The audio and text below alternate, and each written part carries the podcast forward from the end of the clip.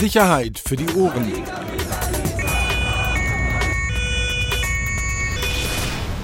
Der Podcast aus Berlin. Herzlich willkommen. Neue Folge Sicherheit für die Ohren mit äh, den beiden Bildreportern. Wir stellen uns ja pflichtbewusst vor. Mit Axel hier. Guten Tag. Und mit mir, Peter Rosberg. So, ähm, bei uns wieder Ebbe bei uns beiden, deshalb heute wieder mit Gast. Ähm, Schwier schwieriger Gast, finde ich, für uns. So den eigenen Chef einzuladen. Ich sage ja immer mit, mit einem ganz besonderen Gast. Ist mir mal aufgefallen, sage ich wirklich bei jedem. Äh, heute auch äh, unser Chef, äh, Chefredakteur Julian Reichelt. Vielen Dank für die Einladung und da ihr euch beide als Reporter vorgestellt habt, würde ich das in diesem Fall für mich auch vorziehen. Sehr schön, sind schon mal gute Anlässe. So, Axel, du hast hier viel vorbereitet. Gar nicht. Äh, viele, viele Fragen, aber lass uns doch mal mit der Aktualität beginnen. Wir hatten es gerade kurz im Vorgespräch. Wochenende Alkutzmarsch. Ähm, warst du vor Ort? Ich war nicht vor Ort, weil ich nicht in der Stadt war. Ich habe mir das in den letzten Jahren ähm, das ein oder andere Mal angeschaut und habe es dieses Jahr nur über unsere eigene Berichterstattung, über Social Media und die Berichterstattung von äh, einigen anderen äh, Kollegen und Medien angeschaut. Und das, was mich am, äh, was mir am meisten aufgefallen ist, war die Professionalität der äh, Schilder, die dort getragen wurden, wo man sehr klar gesehen hat, dass die sozusagen aus einer Hand hergestellt waren, dass die ein gewisses Konzept hatten, was die äh, Sprüche anging, dass die Sprüche hart waren, aber diszipliniert sozusagen, um offenbar nicht gegen Auflagen zu verstoßen. Man hat da sozusagen aus den Demonstrationsschildern aus meiner Sicht rausgelesen, dass die Sorge, dass diese in der Szene äh, sehr geliebte Veranstaltung äh, verboten werden könnte, ähm, äh, ja tatsächlich disziplinierend gewirkt hat. Und deine ganz persönliche Meinung, eine Veranstaltung, die äh, Thema Versammlungs- und Meinungsfreiheit gedeckt ist oder deiner Meinung nach eigentlich auch gar nicht stattfinden dürfte. Es gibt ja sehr geteilte Meinungen dazu. Naja, Versammlungs- und Meinungsfreiheit ist ja so eines der höchsten ähm, Güter, was wir glücklicherweise in diesem Land haben. Deswegen sind die Hürden, eine äh, Versammlung zu verbieten, glücklicherweise extrem hoch. Ich glaube, dass man eine Versammlung nicht verbieten kann, weil man weiß oder meint zu wissen, was Menschen denken, sondern es muss dann halt schon geäußert werden und es muss in irgendeiner Weise strafrechtlich äh, relevant sein. Und nach allem, was ich beobachten konnte, hat man das sehr bewusst und sehr geschickt und sehr professionell vermieden. Nichtsdestotrotz ist natürlich äh, völlig klar, was diese, äh, was, was die Organisatoren dieser äh, Demo ähm, denken und wie sie zum Beispiel über Israel und wie sie zum Beispiel über Juden denken. Mir ist aufgefallen, dass sehr viele Kinder und jüngere Jugendliche inzwischen dafür auch instrumentalisiert werden. Ich glaube aber, dass man dort keinen wirklichen Anlass gesehen hat, das zu verbieten, auch wenn es mir ähm, sehr lieb wäre, wenn es sowas in Deutschland nicht gäbe. Insofern glaube ich, dass das Modell, was dieses Jahr stattgefunden hat, nämlich eine sehr engagierte, sehr prominent besetzte, sehr präsente, auch in den Medien sehr präsente Gegendemo, das bessere Konzept ist, als äh, das zu verbieten. Wie viel gehst du denn überhaupt noch aus? Ich kann mich daran erinnern, 1. Mai. Ich äh, versuche es so oft wie möglich, besonders bei den Themen, die mich interessieren. 1. Mai äh, bin ich, ähm, wenn auch nicht zur äh, Hauptgeschäftszeit der äh, Unruhen, die es dieses Jahr jetzt auch äh, gar nicht in dem Ausmaß gab, bin ich sozusagen die einschlägigen Ecken abgefahren und habe mir das ähm, alles angeguckt. Ja, aber war, machst du das allein? War in oder? der Riga Straße, ja. Ja, da Sicher. war ich, da war da ich ist kein Personenschutz oder Nein, da war sowas. ich alleine unterwegs. Ähm, da war ich allein unterwegs und habe mir das angeschaut. Ich glaube, der eine oder andere hat mich auch erkannt, war sich aber vielleicht nicht so ganz sicher. Ich kann, ich kann auch äh, sehr getarnt auftreten. Ähm, aber das finde ich immer noch äh, faszinierend. Ähm, jede Form von Konflikt ist immer noch etwas, was ähm, mich als, als, als Reporter und Journalist äh, fasziniert. Äh, in allen Details, also sowohl die politische Dimension, ähm, aber auch ähm, das taktische Vorgehen auf beiden Seiten, wie ist die Polizei vorgegangen, äh, was hatten Demonstranten, Schrägstrich Chaoten möglicherweise in der Rigaer Straße äh, geplant. Ähm, das war da ganz gut erkennbar. Es war aber aus meiner Sicht auch sehr gut erkennbar, dass die Polizei da nur an dieser einen Ecke maximalen Druck drauf hat und das vermutlich keinen großen Erfolg haben würde. Wenige Tage später, wenn ich das richtig verfolgt habe, hat es dann ja äh, funktioniert. Die die Polizei genau in so einen Hinterhalt, wenn man so will, äh, zu locken in die Rigaer Straße. Ähm, ich glaube, äh, da gilt die Regel, die, die so oft gilt bei Konflikten und Konfrontationen, egal in welchem Ausmaß und egal wo auf der Welt, die passieren nicht dann, wenn man sie erwartet. Ja, der angekündigte Konflikt, die angekündigte Randale, die angekündigte Eskalation, die erwartete Eskalation, die gibt es eigentlich so nicht. Wann immer man sagt, das wird der ganz bittere Tag, da wird es knallen, passiert das eigentlich eher selten. Wir haben das, ich erinnere, äh, dass in, beim damals noch G8-Gipfel in äh, Heiligendamm war das im Prinzip äh, an den tatsächlichen Gipfeltagen eher Folklore und am Vorabend brutalste Straßengewalt. Ähm, vergleichbar vielleicht auch beim G20-Gipfel, wo man ja, äh, schönes Stichwort, das wird äh, ungefähr wie ein Hafengeburtstag, eigentlich gar nicht damit gerechnet hat, dass es in dem Ausmaß eskaliert. Da ist es dann halt äh, eskaliert in einer, in einer Weise und auch mit neuen Taktiken und Vorgehensweisen, sehr professionellen Vorgehensweisen, wie wir das seit vermutlich ähm, seit Genua nicht mehr, äh, nicht mehr so erlebt haben und dass dort niemand ums Leben gekommen ist. In Hamburg war vermutlich reine Glückssache und, und reiner äh, äh Zufall. Ähm, ja, das finde ich immer spannend, mir sowas äh, persönlich anzuschauen. Warte, warte, mal, wie ist denn mit Alltagskriminalität? Wir schreiben ja viel auch über Alltagskriminalität, sind ja nicht immer die großen Randale-Geschichten, ja. ne? sondern wir haben ja äh, Frau in, in U-Bahn überfallen, Treppe runtergetreten, so solche Sachen. Wann hattest du denn das letzte Mal Angst in Sachen Alltagskriminalität? Also wirklich Angst vor Alltagskriminalität habe ich nicht. Ähm, ich äh, gehe nicht durch die Straße und ähm, fürchte mich davor, in irgendeiner Weise überfallen oder beraubt oder irgendetwas äh, ähm, zu werden. Aber ich nehme schon wahr, ähm, warum manche Menschen davor Angst haben. Also ich, ähm, ich muss äh, sagen, zum Beispiel, als ich am ähm, äh, Herrentag heißt es, äh, glaube ich, hier so schön, abends noch äh, kurz auf der Straße war, die, die Aggressivität, mit der dort aufgetreten wird, mit der dort äh, Männer, die natürlich äh, viel getrunken haben, ähm, äh, sich auf der Straße bewegen, ist, ist, ist glaube ich, schon, äh, hat schon eine, eine, eine, ein neues Level erreicht. Berlin ist da natürlich auch ein ähm, herausragendes Beispiel für polizeiliche Nichtpräsenz. Ja, also ich habe schon in Berlin oft das Gefühl, dass große Teile der Straße ähm, ich will jetzt nicht sagen, aufgegeben sind von, von der Polizei, aber zu leichtfertig und zu leichtsinnig, das ist ja meistens auch politisch gewollt, ähm, überlassen werden. Ja, und äh, wenn ich mir Polizeipräsenz in Hamburg und Polizeipräsenz, noch extremeres Beispiel in München auf der Straße angucke und das damit einhergehende Sicherheitsgefühl, sehe ich da in Berlin schon ähm, deut deutliche Unterschiede und äh, besonders an ja, den einschlägigen Punkten eben äh, S-Bahn-Stationen, ähm, äh, Bushaltestellen, ähm, kann ich schon nachvollziehen, warum Menschen vor der, ja, vor, vor, der, vor der Stimmung, die da teilweise herrscht, äh, vor, vor der Präsenz relativ unangenehmer gestalten, äh, Respekt und teilweise auch Angst haben. Aber ich äh, persönlich habe da jetzt keine Angst. Eines der Themen, über die wir hier gerade auch im Podcast oft und, und viel sprechen, äh, die Clan-Kriminalität, ist ja mittlerweile ein Wort, das ist ja schon sehr inflationär. Versuch du mal aus deiner Sicht zu erklären, ein Thema, über das mittlerweile alle schreiben, Fernsehsender, Dokus drehen, äh, ZDF jetzt wieder Talksendungen gemacht werden.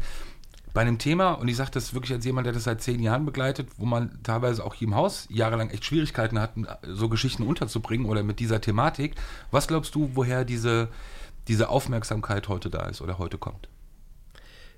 Ich glaube, das ist eine, eine politische Stimmung, ähm, die daraus resultiert, dass viele, viele Politiker inzwischen wissen, sie kommen mit einer Multikulti ist doch nur ein Shisha-Café-Lesart dieser Kriminalität nicht mehr davon. Und es gibt eine klare Erwartungshaltung, das zu beenden und äh, damit zu sagen, naja, ist doch schön, wenn es Shisha-Cafés gibt oder Shisha-Bars und die machen halt 5 Millionen Euro Umsatz äh, im Monat da ist doch nichts dran. Damit kommt, man, kommt die Politik einfach nicht mehr, ähm, nicht mehr davon.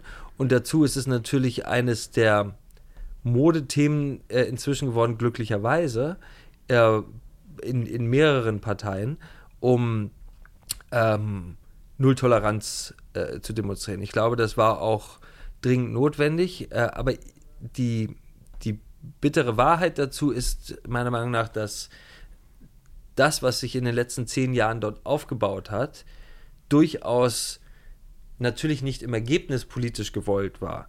äh, ich würde keinem Politiker unterstellen, dass er äh, darauf hingearbeitet hat, durch politische Entscheidungen Clan-Kriminalität zu äh, vereinfachen und zu erleichtern und zu, zu ermöglichen, teilweise ja sogar. Aber ich glaube schon, dass ähm, das, dass das die, die Umfelder, in denen Clan-Kriminalität stattfindet, die ähm, Arten von Geschäften, äh, die mit Clan-Kriminalität einhergeht, das die klassische äh, Shisha-Bar, das Shisha-Café vielleicht als bestes Beispiel, zu lange ähm, von zu vielen verschiedenen Regierungen, äh, Landesregierungen, ähm, von kommunaler Politik, von Politik in Städten eben als Beispiel für eine vielfältige Gesellschaft äh, genommen wurde und deswegen bewusst ignoriert wurde, was dort eigentlich passiert, bis zu einem Punkt, an dem man es einfach nicht mehr leugnen konnte und kann. Und an dem Punkt sind wir, glaube ich, heute. Ähm, nämlich an dem Punkt, wo gewisse Stadtteile eben nicht mehr vom, vom Staat und den staatlichen Institutionen kontrolliert werden, sondern dort äh, kriminelle Strukturen äh, das Sagen haben und ähm, das Leben für äh, normale Menschen dort halt äh, sehr, sehr schwierig machen und vor allem die Abwesenheit des Staates auch sehr sichtbar machen. Also wenn man äh, durch gewisse Stadtteile von Berlin fährt und sieht, was dort alles an Autos in zweiter Reihe parkt, dann sind das in sehr vielen Fällen oder in den meisten Fällen Autos, die ähm, sich selbst in einem reichen Land wie Deutschland die wenigsten Menschen einfach so leisten können. Und wenn man sieht, wer diese Autos fährt, dann kann man schnell den Verdacht haben, dass diese Autos nicht von voll versteuertem Geld bezahlt worden sind, um es mal zurückhaltend auszudrücken. Und ich glaube, diese Präsenz, äh, die, diese, diese Sichtbarkeit von der Staat ist nicht mehr da. Der Staat ähm, setzt nicht mehr durch, was bei uns gesetzt ist. Der Staat legt auch unterschiedliche Maßstäbe an. Ja, das klassische Berliner Beispiel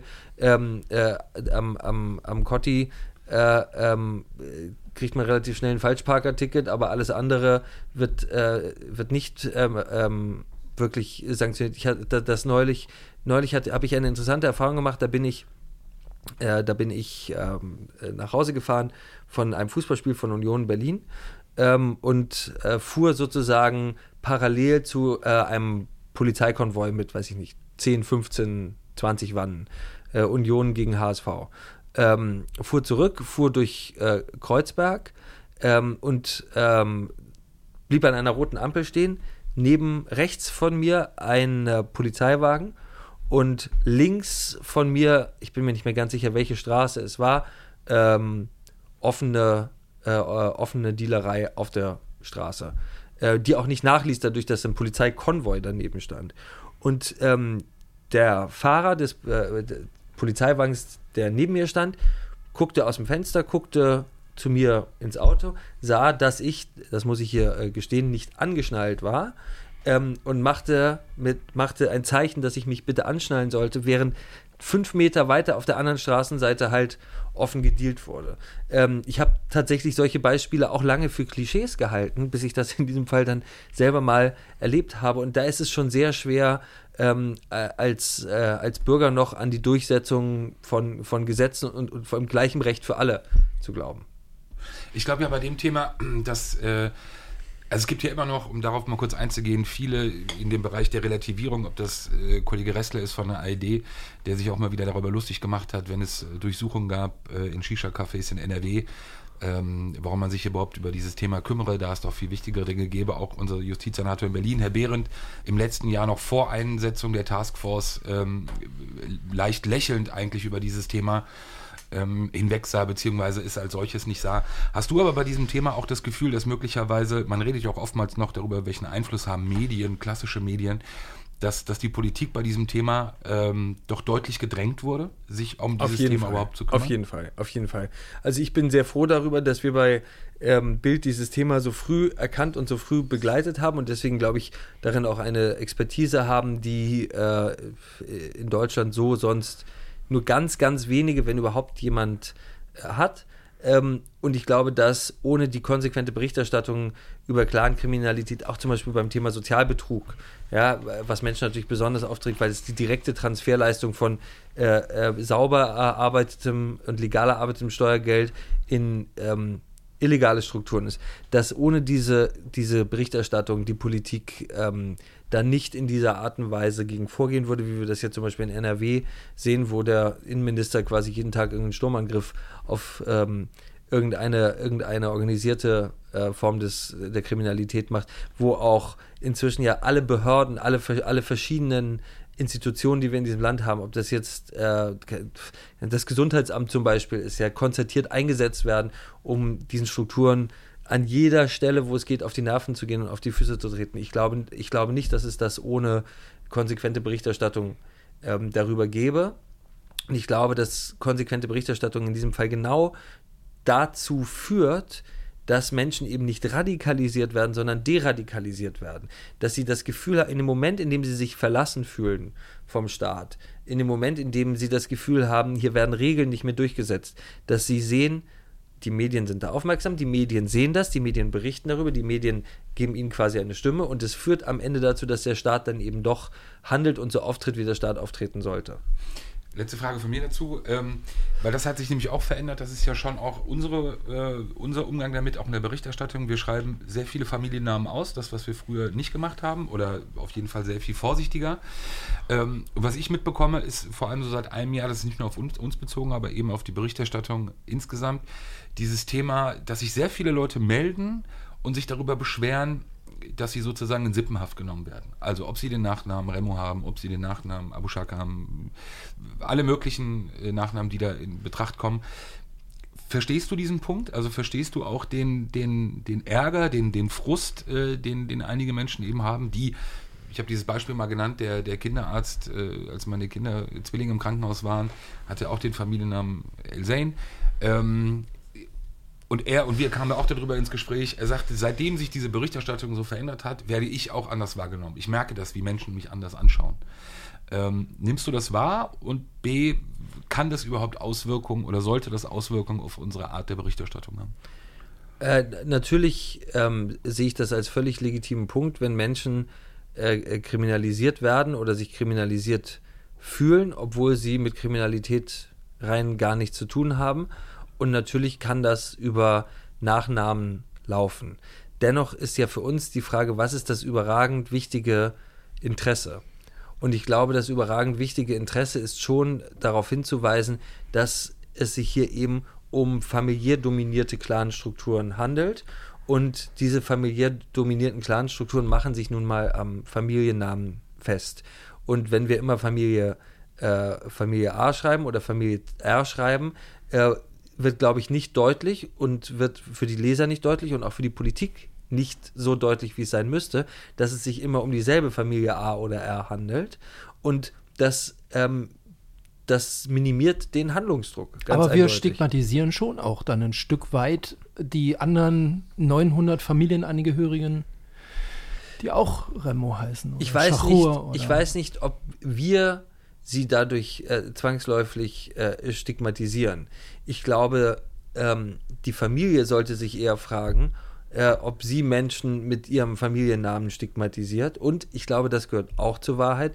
Viele Menschen, die innerhalb dieser Clanstrukturen leben, die nicht direkt äh, kriminell sind, ja, ähm, die nicht direkt in kriminelle Geschäfte, Machenschaften verstrickt sind, die sich vielleicht äh, sogar einbilden, von diesen kriminellen Machenschaften nichts zu wissen bestreiten ihren Lebensunterhalt und ähm, äh, äh, leben ähm, und, und, ihren Lebensstandard durchaus aus Einnahmequellen, die alles andere als legal sind. Damit will ich nicht sagen, dass das alle sind und es gibt Menschen ähm, innerhalb dieser Familien, die äh, völlig legal und, ähm, und, und anständig arbeiten und ihre, ihre Steuern zahlen. Aber ich glaube, diejenigen, die von organisierter Kriminalität dort direkt profitieren, sind nicht ausschließlich Kriminelle, sondern es sind, es sind weite, weite Teile dieser Clans und dieser Familien, ähm, die sich im besten Fall dann einreden, damit nichts zu tun zu haben, weil sie ähm, eben die Shisha stopfen, ähm, aber dass diese gestopfte Shisha nicht die Autos vor der Tür bezahlt, ich glaube, das wird ihnen schon bewusst sein. Aber woher weißt du das alles? Aus eurer Berichterstattung. das ist ein bisschen mehr als. Schöne, schöne Falle gebaut. Also es ist nicht nur Vorblogs.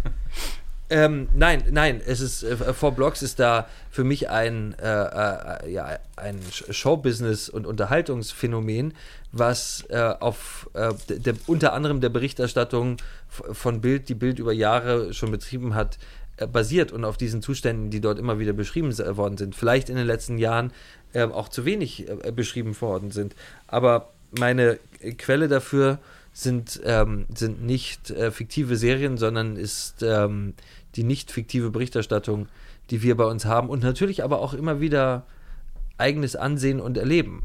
Ja, also ich, ähm, ich kann durchaus, äh, wir haben ein, ein Beispiel, was äh, äh, geografisch uns sehr, sehr nah ist, ja, ähm, glaube ich, einschätzen, ob äh, es ein, einen wirklich wirtschaftlichen Zusammenhang geben kann zwischen einem Sonnenstudio und dem, was man da so verdienen mag und den Autos, die da Tag ein, Tag aus äh, äh, vorfahren und äh, den Leuten, die da reingehen und den Uhren, die sie tragen.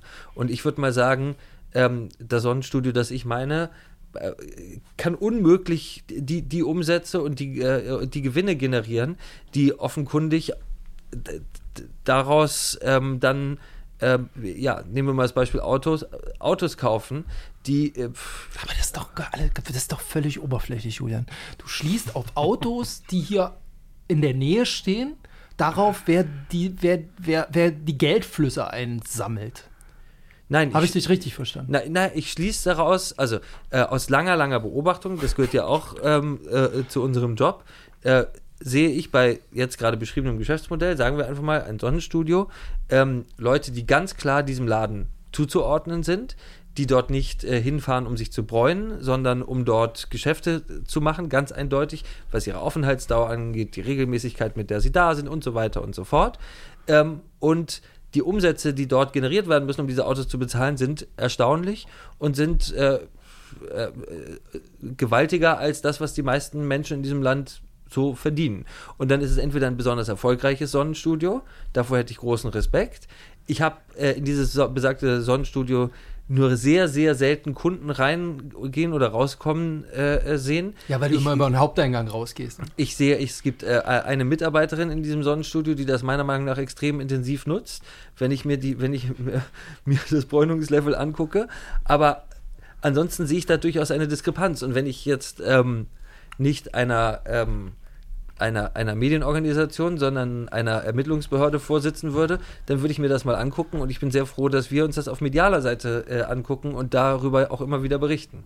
Ich glaube ja immer noch, dass das so ein, dass so ein extremer Gewöhnungseffekt äh, eingesetzt hat ähm, und die mei- viele Menschen sich eben Grund, du hast es eben angedeutet, was sich zehn Jahre lang oder länger, 20 Jahre lang schon irgendwie manifestiert hat.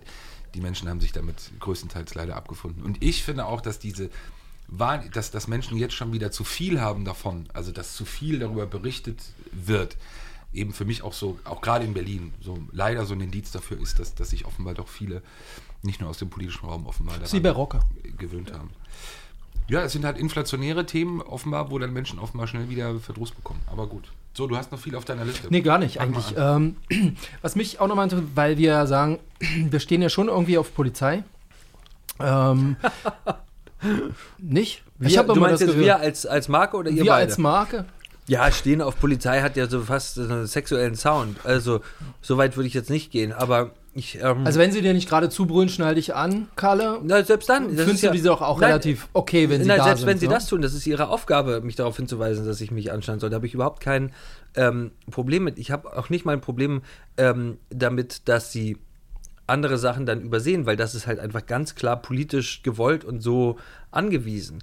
Ähm, ich halte die Polizei für ähm, e- eine der großartigsten Institutionen, die ein freies Land haben kann, wenn sie so operiert, wie sie in Deutschland operiert und nicht nachts an Türen klopft und ähm, Leute abholt. Das ist gerade in unserem Land ähm, ein, ein Segen, eine solche äh, Polizei zu haben, ähm, die so klar rechtsstaatlichen Prinzipien vor, äh, folgt, die so klar ähm, Verantwortung übernehmen muss für das, was sie tut. Damit will ich nicht sagen, dass es da nicht auch manchmal Schwachstellen gibt oder äh, schwarze Schafe und so weiter und so fort, dass nicht manchmal was vertuscht wird. Das gibt es in jedem Bereich. Aber insgesamt halte ich natürlich die Polizei für eine tragende Säule äh, unseres Staates.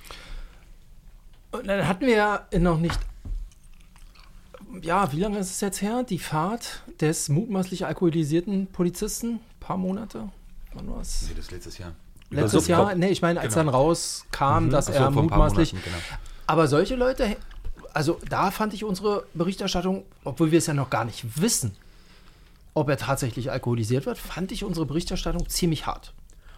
der Person gegenüber, oder? Also wir haben ja wirklich alles gezeigt. Ich meine, er war auch äh, relativ äh, Social Media affin, da war auch relativ viel zu finden, aber wir haben ja über Tage diese Geschichte gemacht. Was war es, wo du gesagt hast, da, da müssen wir unbedingt an dieser Geschichte müssen wir unbedingt dranbleiben?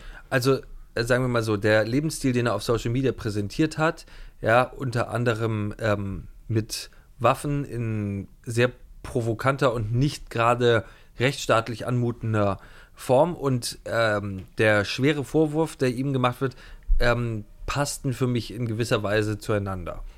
Ähm, was mich an der Geschichte so fasziniert hat, war gar nicht das Fehlverhalten des Einzelnen. Das gibt es, wie gesagt, immer wieder und überall in allen Institutionen, selbst in den vermeintlich besten Institutionen unsere, unserer Gesellschaft. Was mich äh, daran so gepackt hat, war das offenkundige Vertuschen, was dort durch sehr viele Instanzen stattfinden sollte. Dass sehr viele Dinge, die ähm, gemeldet worden sind, die eigentlich hätten offensichtlich sein müssen, nie in Akten angekommen sind. Dass ähm, diese Alkoholisierung, äh, von der wir ähm, sehr sicher ausgehen, dass es sie gab, ähm, und da ist der Streitpunkt, dann hat sie vielleicht erst nach der verheerenden Fahrt stattgefunden, dass allein diese Alkoholisierung mehr oder weniger verschwunden ist in allen Akten, bis sie dann auf einmal mit Wucht wieder glücklicherweise auftauchte. Ähm, mir geht es da gar nicht um, um die einzelne Person.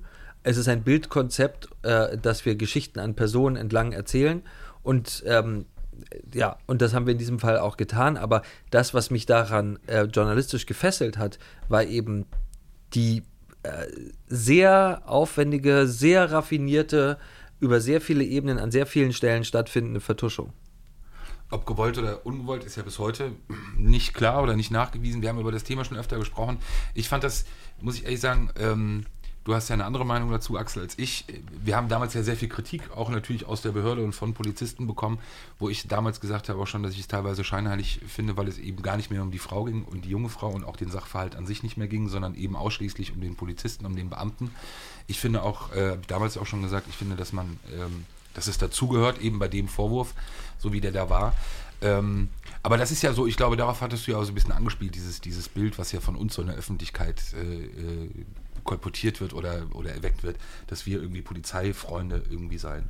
Äh, ist das etwas, über das du manchmal nachdenkst, auch bei der Art der Berichterstattung? Oder ist dir das sowieso grundsätzlich egal, was eine öffentliche Meinung, was eine Social-Media-Meinung oder was andere Menschen denken? Also wir äh, haben ja in den letzten, das war für mich auch ein Lernprozess, aber ich glaube gerade so in den letzten acht, zwölf Monaten sehen wir, wie falsch es ist, Social Media und das, was da steht, für unsere Gesellschaft und die Realität in unserem Land zu halten.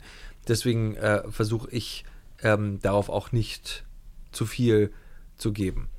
Ähm, für Bild sehe ich zwei voneinander im Prinzip unabhängige Positionen. Wir haben einen gewissen Blick. Ich versuche inzwischen das Wort Haltung zu vermeiden, weil ich es grauenvoll inflationiert finde und inzwischen für einen politischen Kampfbegriff halte. Aber wir haben einen gewissen Blick auf die Institutionen unseres Staates und unserer Gesellschaft. Und die Polizei gehört für mich ganz klar ähm, dazu. Äh, das heißt, um es mal ganz platt zu sagen, Polizei gut. Punkt. So. Äh, das heißt aber nicht, dass alles, was Polizisten tun, im Dienst oder außerhalb des Dienstes gut ist und dass wir dann nicht darüber berichten würden.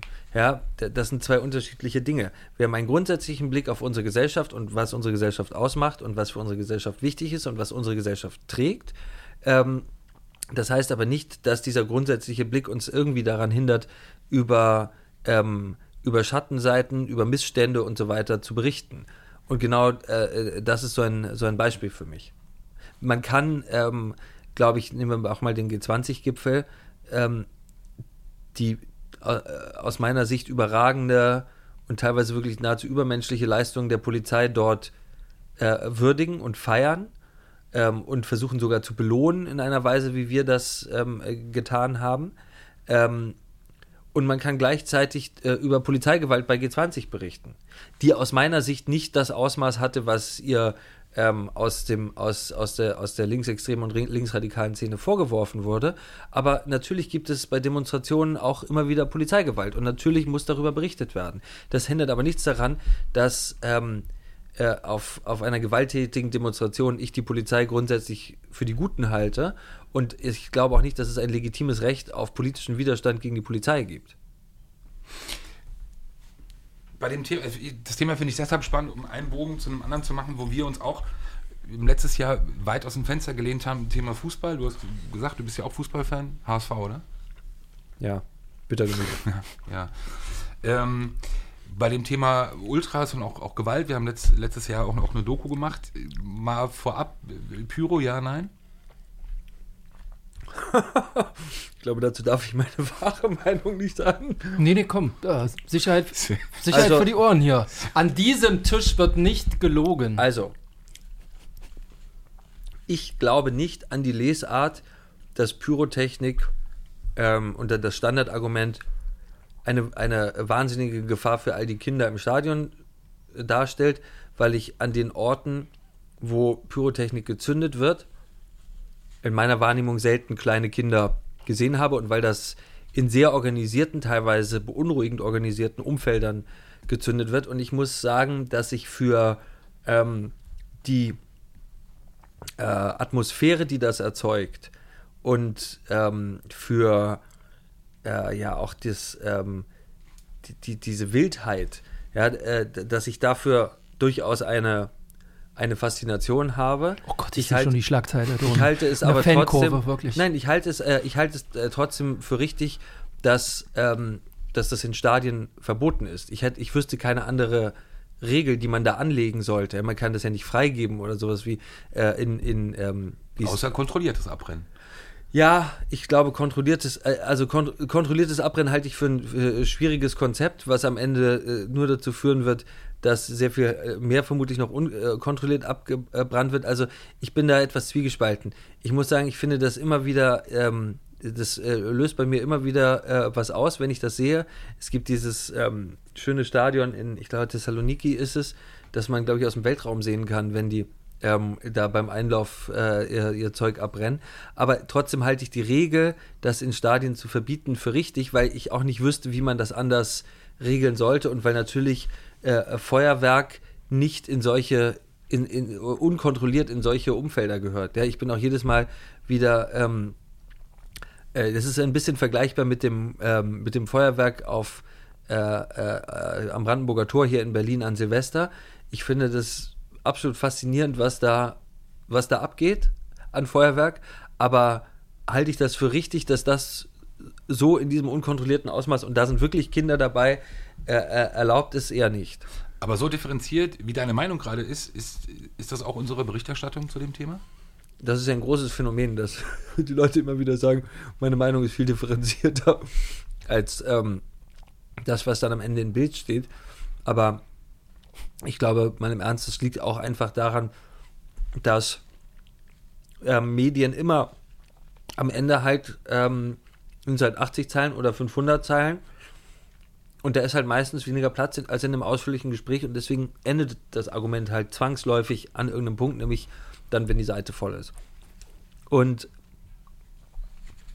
ich glaube, ich glaube, dass dieses Thema Ultras, und da geht es ja bei weitem nicht nur um Pyrotechnik. Da geht es ja um viel mehr, da geht es ja wirklich um gesellschaftliche Entwicklungen und Trends. Ähm, da geht es äh, um äh, Zusammenhalt der Gesellschaft, da geht es aber natürlich auch um eigentlich nicht legitimierte Machtübernahme von Gruppen, die massiv und teilweise sehr bedrohlich auftreten. Da geht es um die Frage, wer zahlt eigentlich am Ende dafür, äh, dass diese Gruppen so auftreten, wie sie auftreten. Muss ich das als Steuerzahler, wenn ich eigentlich gar keinen Fußball mag, sondern nur als Kunstlauf und Curling und ähm, Turnierreiten? Oder ähm, müssen das nur Fußballfans oder müssen da, müsste das eigentlich der Verein oder muss das äh, aus, aus, aus den Einnahmen der Eintrittskarten passieren oder oder oder? Also da sind, glaube ich, ganz viele Themen drin. Und ich glaube tatsächlich, dass es innerhalb dieser Ultraszene viele ähm, Bedürfnisse gibt, die ich durchaus nachvollziehen kann und die ähm, ich auch für, für absolut legitim halte. Also äh, ich glaube, jeder von uns, der Fußball mag, freut sich über die letzten beiden Spieltage, wenn alle Spiele am Samstag um 15.30 Uhr sind. Ja, das ist einfach das Geilste, was es gibt. Und äh, das Schönste, was man dann aus meiner Sicht noch machen kann, ist Radio zu hören und ähm, halt wirklich diese, diese fast archaische Form der Fußballberichterstattung äh, dann zu verfolgen. Und alle Mannschaften spielen gleichzeitig und um 17.15 Uhr oder 17.18 Uhr weiß man halt so, wie ist es jetzt und wie ist die Tabelle. Gibt nichts Schöneres. Besonders wenn da auch noch die Sonne scheint. Ähm, auf der anderen Seite sehen wir natürlich auch an ähm, den beiden europäischen Finalpaarungen, ja, äh, wo jeweils zwei englische Mannschaften gegeneinander gespielt haben, dass wir dann vermutlich auch in Deutschland mit uns alleine spielen werden, ähm, äh, perspektivisch, weil wir diese äh, finanziellen Dimensionen nicht mehr mitgehen können, wenn wir, wenn wir zu romantisch auf Fußball blicken und wie es, äh, wie Fußball sein muss. Ähm, also die Kombination aus ähm, 9 mal 15, 30 Anpfiff und äh, äh, vier deutsche Mannschaften in den beiden europäischen Finals wird es vermutlich äh, nicht geben. Das ist extrem, extrem unwahrscheinlich.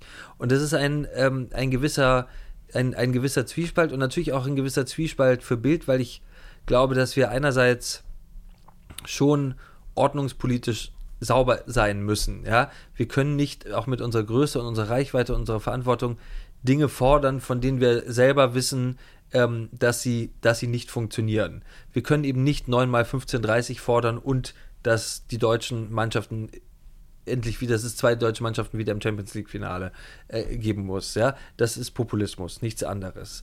Ähm, auf der anderen Seite müssen wir eben, glaube ich, schon äh, darauf achten, dass wir diesen legitimen Bedürfnissen, die es da gibt, Superliga finde ich im Moment ein gutes Beispiel.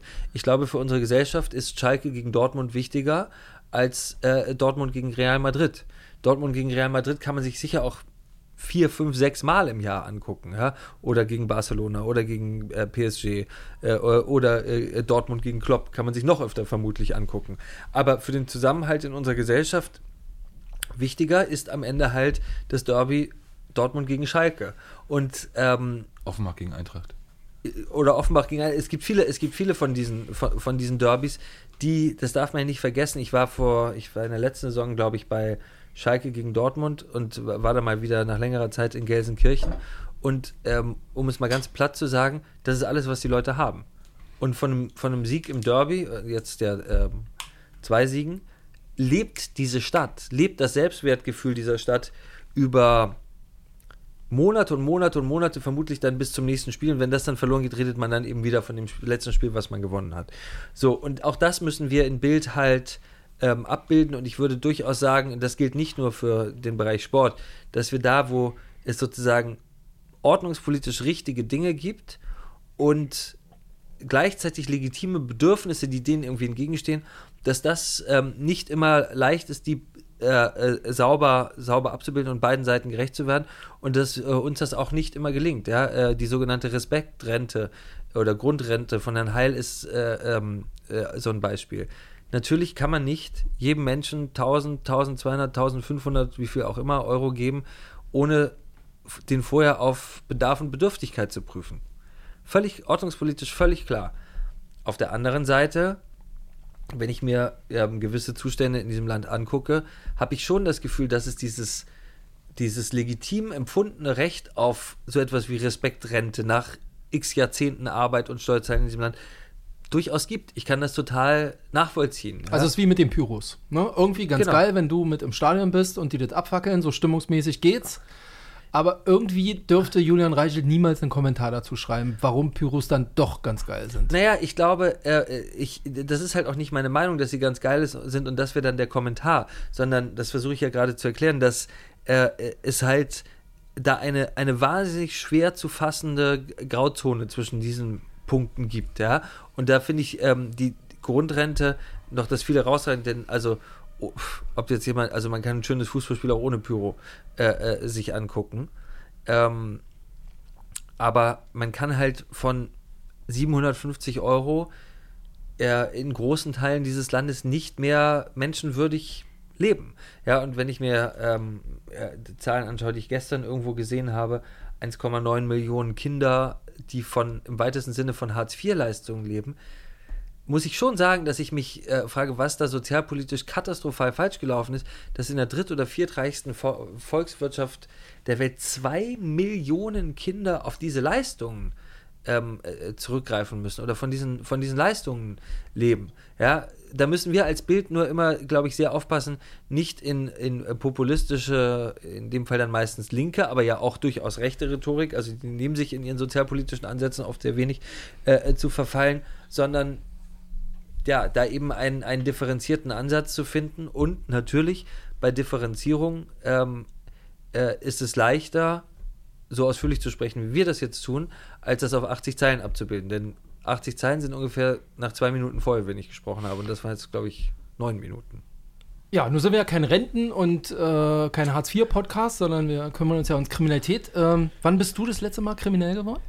Wann ich das letzte Mal Ja. kriminell geworden ja, bin. jetzt abseits von Ordnungswidrigkeiten. Wir reden jetzt nicht mal von Parkverstößen oder sowas. Also ich glaube, im, äh, in dem Sinne kriminell war ich, war ich glaube ich noch nie. Also ich weiß, dass ich als äh, Also wir als reden jetzt immer nicht für Ermittlungen wegen Verrat von irgendwas, sondern Nein, nein, wirklich, nein, wir reden jetzt hier rein privat, der Hardcore- Reichel, ja, der einen Hardcore-kriminell. Also ich habe an der Ecke auf die Nuss gegeben hat. Nee, nee, ähm, ich war in äh, diverse Schlägereien verwickelt, aber, Ach, aber, Quatsch. aber immer nur, Nein, nein, nein, immer nein, nur jetzt, unschuldig. jetzt warum? Ähm, warum? Wollten ja, nicht Leute also, abziehen? Ja, nein, nee, nein, nein, nein, nein, nein. Ich wurde noch, es hat noch nie jemand versucht, mich abzuziehen. Da, da scheine ich offenbar sehr äh, robust oder, oder bedrohlich zu wirken. Ich weiß nicht was. Ähm, nein, halt so in der, in der Schulzeit. So, wenn es dann auf einmal so, hast du meine Freundin angeguckt? Nee, habe ich nicht. Wieso findest du sie hässlich? Nee, finde ich auch nicht. Bumm. So, ähm, Da hat euch nie ein Vater angezeigt, weil. Nein, nein, nein, ich habe da niemanden verprügelt. Ich war nur dabei, wenn es, äh, Freunden an den Kragen ging und äh, hab, hab versucht dann da ähm, äh, ja, beschwichtigend und verteidigend einzugreifen. Aber tatsächlich, dass ich, ich habe äh, noch nie jemanden in meinem Leben ähm, verprügelt. Ich bin auch noch nie verprügelt worden, auch wenn das viele sicher gerne täten. Ähm, ich habe als Kind, aber das ist äh, eindeutig im, ähm, im noch nicht äh, straffähigen Alter gewesen, ähm, ich glaube, die eine oder andere Playmobil-Figur geklaut, bis ich einmal dann erwischt wurde von der Verkäuferin, die, weil sie meine Eltern auch kannte, dann ähm, Marco Zitzo, du bist, du bist in die Spur geschickt. dann Hamburg. angekündigt hat, ich kann, das, ich kann Marco das nachher mitteilen, äh, welcher Laden das war. Ich weiß noch nicht, ob es die Verkäuferin noch gibt und ich glaube, es gibt nicht mal mehr den Laden. Ähm, Ist ja kein Wunder. Ja, nein, der ist halt, ja. ähm, so, aber das, äh, das war es dann auch. Also da, da endete meine, meine kriminelle ähm, Karriere glücklicherweise durch harte Sanktionsandrohungen, ja. Noch einmal und wir sagen es deinen Eltern und es wird eine große Schande. Da habe ich sofort gesagt, okay, alles klar, dann, ähm, dann lasse ich das. Ansonsten, Im Internet unterstellen ja viele Leute immer einen, einen mega harten Drogenkonsum. Ähm, ja, du lachst, aber ist so. Also äh, Ja. ist der Reichelt wieder auf Koks und so. Hättest Ja. du denn nicht ein bisschen Schiss, dass wir als Polizeireporter nicht dann doch mal irgendwie auf deine Dealer treffen oder so? nee. nee, da habe ich keinen Ja, Schiss nicht? vor. Und meine politischen Ansichten, ich weiß, dass die für viele Leute nur durch Drogen erklärbar sind, aber ähm, das geht auch ohne. Bist du überrascht? Ja, ist gut. Muss man ja mal klarziehen einfach. Ja. Sch- Alles Spekulatius da am Netz. Was hast du noch auf dem Zettel? Eigentlich sind wir durch. Wir, ja ein sind schönes 45 Ende. Minuten. Ist ja die, die Frage dachte ich, damit gehen wir raus. Ich äh, schau doch mal kurz auf den Zettel, ob da irgendwas dabei war. Nee, wir haben auch, glaube ich, 40 Minuten, oder? Haben wir voll. Seehofer hatten wir noch mal kurz aufgeschrieben, aber ich glaube, das würde jetzt den Rahmen sprengen. Die Geschichte hast du ja selber gemacht, ne? Dieser Sieben-Punkte-Plan, äh, den er da vorgeschlagen hat. Wie läuft denn sowas? Vielleicht auch noch mal zur Erklärung. Ruft dann so ein Seehofer an bei dir und sagt, Reichel, kommen Sie mal vorbei, wir müssen mal über meinen Sieben-Punkte-Plan innere Sicherheit reden. Nee, der war hier. Der kommt hierher. Muss schon. Ja, ist so. Ja. Okay, ja. Gut. Aber, aber ich war auch schon mal bei ihm ähm, und wurde dann aber von der Bundespolizei an, an der Pforte vergessen. Also die haben mich reingelassen und dann haben sie vergessen Bescheid zu sagen und ich bin dann 40 Minuten durchs Ministerium geirrt und ähm, habe das Ministerbüro gesucht, weil die Bundespolizei mich da einfach äh, vergessen hatte. Ich glaube, das gab Ärger danach. Und seitdem muss er hierher kommen. Nein, wir wechseln, wir wechseln uns da, wir wechseln uns da ab, wie es halt Höflichkeit gebietet. Vielleicht auch noch mal, also am Ende triffst du ja die Entscheidung hier, auch ob dieser Podcast dann gesendet wird oder, oder nicht, ne? um das mal so Da zu sagen. überlege ich Aber Was mich nochmal interessiert ist, ähm, was viel, glaube ich, an dir kritisiert wird, ist, dass, dass es heißt, dass du wenig fremde oder Meinungen akzeptierst und dich auch mal überzeugen lässt. Wann hast du dich denn tatsächlich mal von einer, es geht jetzt ein bisschen weg von einer Sicherheit, aber wann hast du dich wirklich einfach mal überzeugen lassen, wo du gesagt hast, okay, das ist das bessere Argument, da gebe ich jetzt mal nach und wir machen jetzt mal nicht den Suffkopf, sondern wir warten erstmal, bis ein Gericht festgestellt hat, der war tatsächlich betrunken. Wann gab es das mal? Also ich habe jetzt kein äh, Beispiel aus der Kategorie Suffkopf. Ähm, und dass ich äh, nachgebe, hat ja auch nicht immer was damit zu tun, komplett überzeugt äh, zu sein, ja, sondern auch damit, dass man sieht, dass die andere Seite ähm, äh, so massive und so gewichtige Argumente hat, dass man sich dann an gewissen Punkten hinterfragt. Ähm, ich glaube nicht, dass es in Argumentationen und in Diskussionen grundsätzlich darum geht, den anderen komplett zu überzeugen. Ja, gerade bei politischen Diskussionen ähm, ist das oft sehr schwer möglich, weil das ja viel mit äh, grundlegenden Einstellungen zu tun hat, sondern ähm, dass es darum geht, nochmal ins, ins Grübeln zu kommen und ins Nachdenken zu kommen, zu schauen, wo lassen sich die Grundüberzeugungen, die ich habe, in Einklang bringen mit dem, was die eigentlich andere Seite sagt und was ich da an dem Punkt aber äh, durchaus für legitim halte. Ja, ähm, wir, wir hatten äh, so ein ähm, Beispiel, das hat jetzt nichts mit innerer Sicherheit oder überhaupt äh, äh, Sicherheit zu tun. Da fällt mir jetzt aus dem Stand leider keins ein, aber ich mache es mal in einem anderen Beispiel fest. Bei dem ganzen Thema ähm, Erben, was wir vor, vor ähm, zwei, zwei Wochen, glaube ich, in Bild relativ groß gemacht haben. Da ging es um die Balsen-Erbin, die darüber geredet hat, wie schön sie ihren Reichtum findet und dass sie noch eine Yacht will. Dann wollte sie es doch nicht so genau gesagt haben. Und dann hat sie auch noch gesagt, dass ähm, Balsen Zwangsarbeiter im, in der Nazi-Zeit immer fabelhaft behandelt hat, was sich im Nachhinein überraschenderweise dann doch nicht ganz so halten ließ. Ähm, da war ich, ich lange auch aufgrund von grundsätzlichen Überzeugungen ähm, klar der Meinung, dass man ähm, Ver Ver Vermögen nicht nochmal besteuern sollte, also sowohl Erbschaft als auch Vermögenssteuer ähm, nicht der richtige Weg sind. Und das muss ich auch sagen, das gilt in gewisser Weise auch immer noch, wenn es um harte Versteuerung äh, gilt. Ich glaube aber nach vielen Gesprächen, die ich mit Leuten geführt habe, die politisch ganz anderer Meinung sind auch als ich, aber auch Leute, die äh, mir politisch eher nahestehen, dass wir einen Mechanismus brauchen, ähm, um oder dass wir darüber reden sollten, wie diese gigantischen Vermögen und die daraus resultierenden ähm, Einkommen, also nicht die Vermögen, sondern die Zinsen und Zinseszinsen, die daraus resultieren, die ja de facto Einkommen sind, von denen Menschen, die ganze Generationen teilweise leben können. Wie reden wir darüber, wie die der Gesellschaft in irgendeiner Weise zugutekommen? Ja, da würde ich nicht gleich ähm, den Steuerhammer rausholen und sagen, das wird jetzt hier mit 90 Prozent besteuert, wenn ich da äh, Zinsen draus habe. Aber ich glaube, die Frage zu stellen, ähm, ist es wirklich im, im Sinne einer funktionierenden Gesellschaft, dass wir als die größte Erbengeneration in der Geschichte unseres Landes und eine der reichsten Erbengenerationen der Weltgeschichte von von, von gigantischen Vermögen als Generation, jetzt nicht als einzelne Person, sondern als Generation von gigantischen Vermögen und den daraus resultierenden Zinsen leben können, ohne dafür überhaupt arbeiten zu müssen. Und wissen, unsere Kinder und Kindeskinder können das auch. Ich glaube, äh, äh dass es diese gesellschaftliche Debatte braucht. Und das ist zum Beispiel was, wo ich ähm, mich sehr habe überzeugen lassen. Ich lasse mich, lass mich wahnsinnig gerne überzeugen in Diskussionen, wenn ich ähm, mich gut überzeugen lassen kann. Äh, ich lasse mich wahnsinnig ungern von nachgeplapperten äh, ähm, Talkshow-Argumenten und, und Parolen und Plattitüden, äh, wie zum Beispiel, deswegen vermeide ich das Wort Haltung, weil das Wort Haltung ist für mich eben ein, ein Kampfbegriff geworden, der, der zu oft Argumente ersetzt und das, das tiefe Nachdenken äh, über Dinge. Und ähm, ich weiß, dass meine Art zu diskutieren da manchmal recht konfrontativ ist, aber konfrontatives Diskus äh, Diskutieren ist für mich nie äh, der Versuch, eine Diskussion zu beenden, sondern sie so ertragreich wie möglich zu machen.